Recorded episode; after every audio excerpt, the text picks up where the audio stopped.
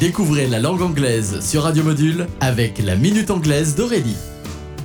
Hello everyone, welcome to La Minute Anglaise. Today, nous allons découvrir l'expression It takes two to tango. Mot à mot, il faut être deux pour danser le tango. J'aime particulièrement cette expression car elle exprime très clairement une idée très juste de manière poétique. Elle permet de dire les choses franchement, sans paraître abrupte pour autant, tout un art. En effet, avec It Takes Two to Tango, il est clair que le tango ne se danse pas tout seul. Une coopération est nécessaire pour réussir. En cas d'échec, les deux parties sont donc responsables. Exemple Your son blames mine for their fight at school, but it generally takes two to tango. Votre fils accuse le mien pour leur bagarre à l'école, mais il faut généralement être deux pour se battre ou pour danser le tango. Autrement dit, les torts sont partagés. It takes two to tango. Well, that's it for today, so goodbye.